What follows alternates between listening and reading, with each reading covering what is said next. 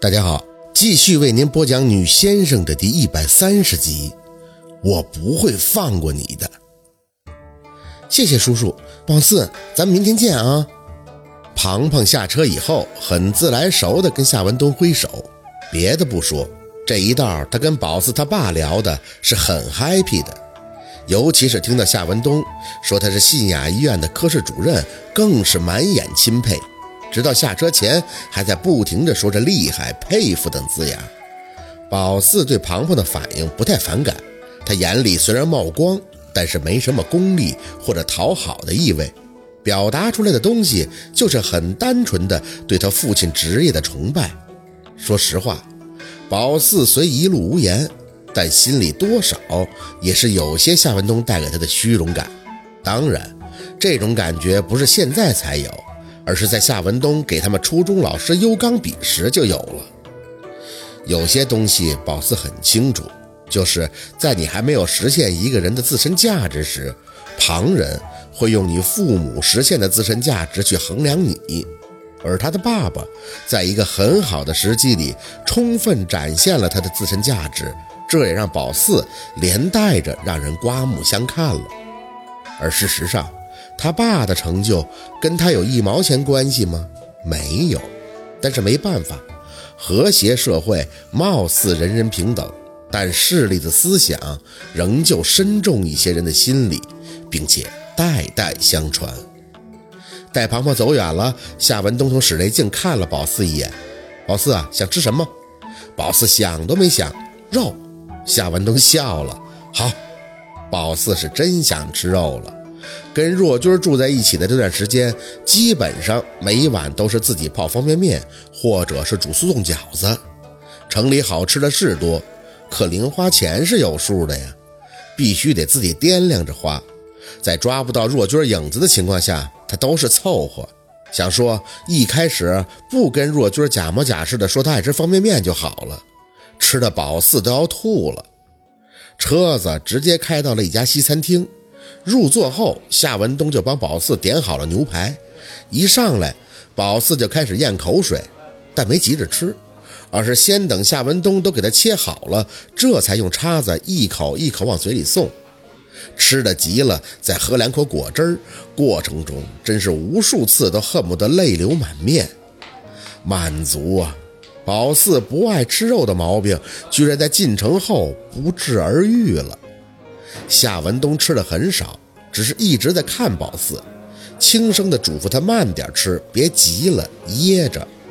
宝四倒是想优雅来着，但是这一个多月真给他屈的了，主要是胃呀。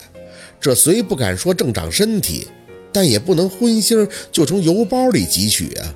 不夸张的讲，光红烧牛肉四个字儿，宝四看着都要出阴影了。你妈妈不给你做饭吗？宝四吃饱了，拿起餐巾擦了擦嘴。他忙，不怎么回来的。夏文东哦了一声：“那你晚上回家都吃什么呀？泡面，可以叫外卖呀。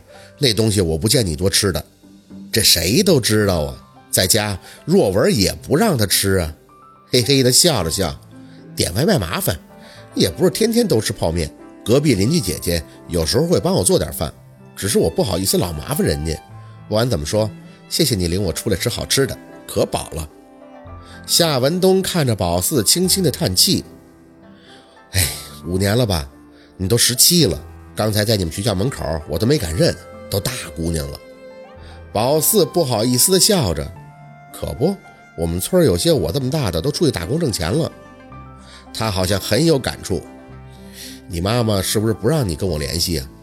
宝四摇头：“没有，她就是忙，忙工作。”不太限制我，我放学回家也就是学习，想说过段时间等城里的路熟悉了再去看你来着，我还得谢谢你呢，要不然那军训我肯定跑不了，太不方便了。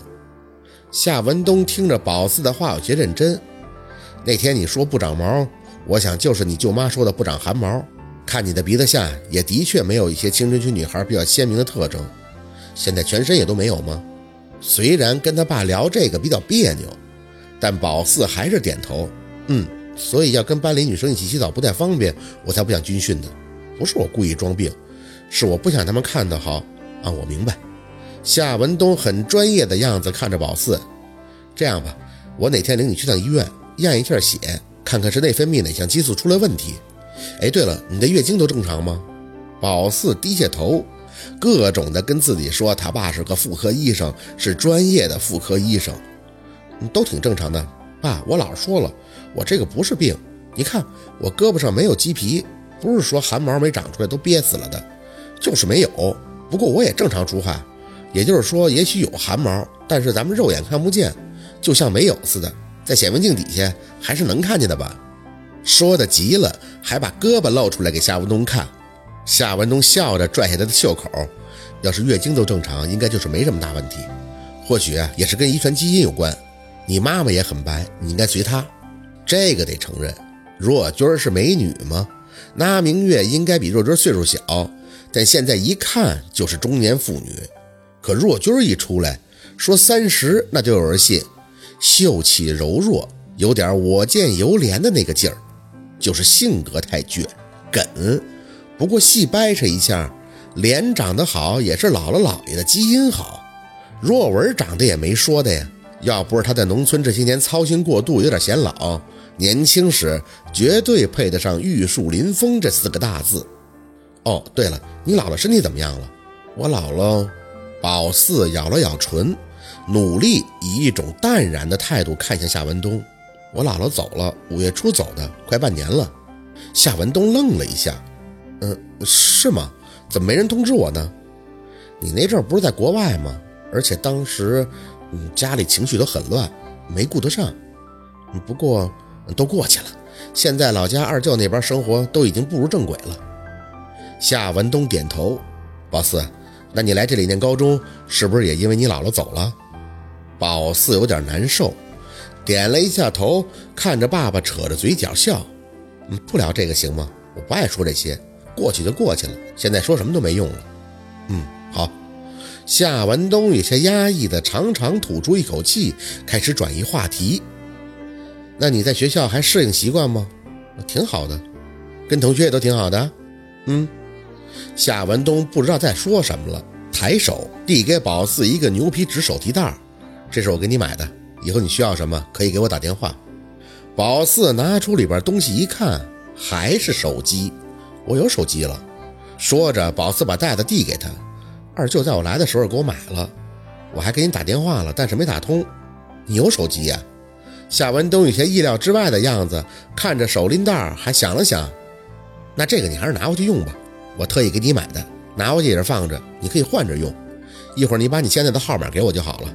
宝四不再推辞，很腼腆的道了一声谢谢。嗯，我还有一张我的副卡，你需要什么就去商卡刷卡就好了。看着爸爸要递给他的卡，这个很心动，但真不能要。要是在爸爸这边得到太多的实惠，若君看见了肯定不乐意，回头他再跟宝四置气什么的，那可受不了。爸，我没什么花钱的地方，我妈给我的零花钱也够，真的不用了。夏文东的手还在半空中，嘴角微微的抿了抿。你是怕你妈不高兴吧？对吗？宝四没说话，不否认也没承认。夏文东叹气：“哎，那算了，他还是那样子，不喜欢欠别人的。可我是她丈夫啊。宝四，虽然你长大了，但很多事儿还不到自己去承担的时候，所以啊。”有需要不要瞒着爸爸，不要让自己很辛苦，你懂我的意思吧？我懂。宝四笑了笑，我不辛苦的，这城里其实特别好，嗯，坐车都很方便，地铁去哪儿都可快了。夏文东没多言，收起卡后直接起身，那我送你回家吧。不用了。宝四意识到自己有些激动，慌忙的平复下语气，嗯，我坐地铁挺方便的，你把我送到地铁口就行了。夏文东的眼底溢出一丝复杂的情愫，是你妈不想让我知道她住哪儿吧？嗯，嗯嗯。夏文东似乎满肚子无处发泄的愁绪，点点头。好，我成全她。他不想让我知道，那我就不打扰他。走吧，我送你去地铁站。宝四溜溜地跟在爸爸身后，出门上车，还是不经意地问了一嘴：“爸，你这车很贵吗？”夏文东启动车子，看着宝四，扯了扯嘴角：“这车不是我的，是我的车放的时间长了有些不好开，所以院长把他的车给我了。